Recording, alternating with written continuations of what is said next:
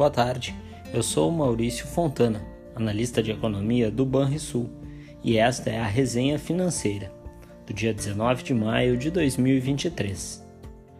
No cenário externo, a desaceleração da inflação nos Estados Unidos reduziu as expectativas quanto ao risco de novos aumentos para a taxa básica de juros americana, o que trouxe alguma desvalorização para o dólar em relação às moedas dos países desenvolvidos mas também frente a moedas de países emergentes. A agenda de indicadores trouxe dados relevantes sobre o PIB e a inflação do bloco europeu. Nos Estados Unidos, o chairman do Fed, Jerome Powell, afirmou que houve progresso na busca pela contenção da inflação, mas ressaltou que os preços dos serviços permanecem pressionados. Além disso, o mandatário destacou que o mercado de trabalho deverá apresentar desaceleração em breve, na esteira de uma atividade econômica menos intensa e sob o efeito do aperto monetário realizado pelo Banco Central do, do país. Ainda nos Estados Unidos, as vendas varejistas avançaram 0,4% na passagem de março para abril e 1,6% ante abril de 2022 abaixo da expectativa mediana de mercado. Na contramão, a produção industrial avançou 0,5% em abril, na comparação com o mês anterior, ficando acima do que era projetado pelo mercado. O PIB da área da moeda única europeia registrou crescimento de 0,1% no primeiro trimestre de 2023, em comparação com o trimestre anterior e 1,3% ante o mesmo período do ano passado, em linha com as projeções de mercado. Ademais, a Eurostat divulgou que o número de pessoas empregadas cresceu 0,6% no primeiro trimestre, contra o trimestre anterior na zona do euro. Sobre a inflação do bloco, a taxa anual de inflação ao consumidor atingiu alta de 7% em abril, acelerando levemente depois de marcar 6,9% em março, segundo o dado revisado. Já o núcleo da inflação ao consumidor teve acréscimo anual de 5,6% em abril, desacelerando frente ao avanço recorde de 5,7% de março. Ainda por lá, a produção industrial registrou queda de 4,1% em março ante fevereiro, em relação a março de 2022, a retração foi de 1,4%. Na China, a produção industrial cresceu 5,6% em abril, ante igual período do ano passado, ficando bem abaixo da previsão de analistas de mercado. Em linha, as vendas no varejo chinês avançaram 18,4%, também aquém do esperado. No campo positivo, as vendas no setor residencial aceleraram em abril.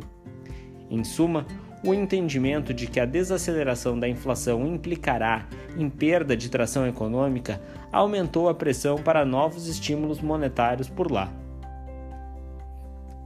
No Brasil, a divulgação da nova política da Petrobras para os reajustes nos preços da gasolina e do diesel fomentou os debates em uma semana de avanço do novo marco fiscal no Congresso. Na agenda de indicadores, destaque para os dados sobre serviços e varejo, além do IBCBR de março. O volume de serviços no Brasil cresceu 0,9% na passagem de fevereiro para março, acima do que era projetado. Em 12 meses, o setor mostrou crescimento de 7,4%.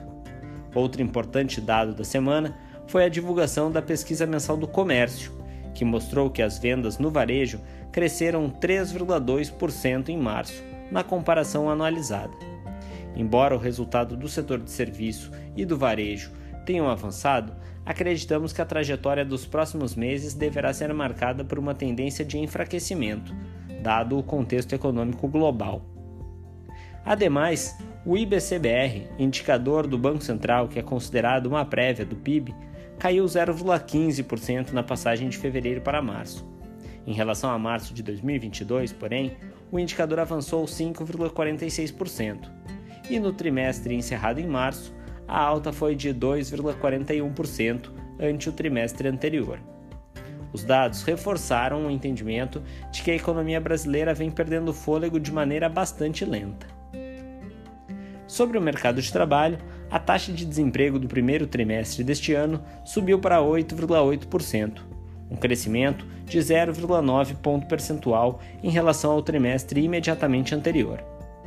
Com relação à pressão no nível de preços, vimos que o IGP-10 registrou deflação de 1,53% em maio, ante uma retração de 0,58% em abril. Foi a maior deflação entre as taxas mensais e interanuais desde o início da série histórica em 1993. No mercado financeiro, as expectativas positivas sobre as negociações em Washington sobre o teto da dívida americana impulsionaram os mercados e fizeram o índice americano SP500 acumular alta de 1,1% na semana até a tarde desta sexta-feira. No mesmo período, o principal índice da bolsa alemã avançou 2,2%. Ainda ao longo da semana, as expectativas positivas sobre o texto do arcabouço fiscal impactaram os ativos de risco domésticos. Diante deste cenário, o Ibovespa acumulou ganhos de cerca de 2,4% até a tarde de sexta-feira.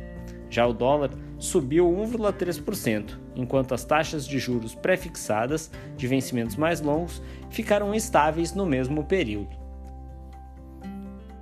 Em nossas projeções para as principais variáveis macroeconômicas, temos que destacar a revisão para o PIB deste ano, que passou de alta de 0,9% para um crescimento de 1,1%.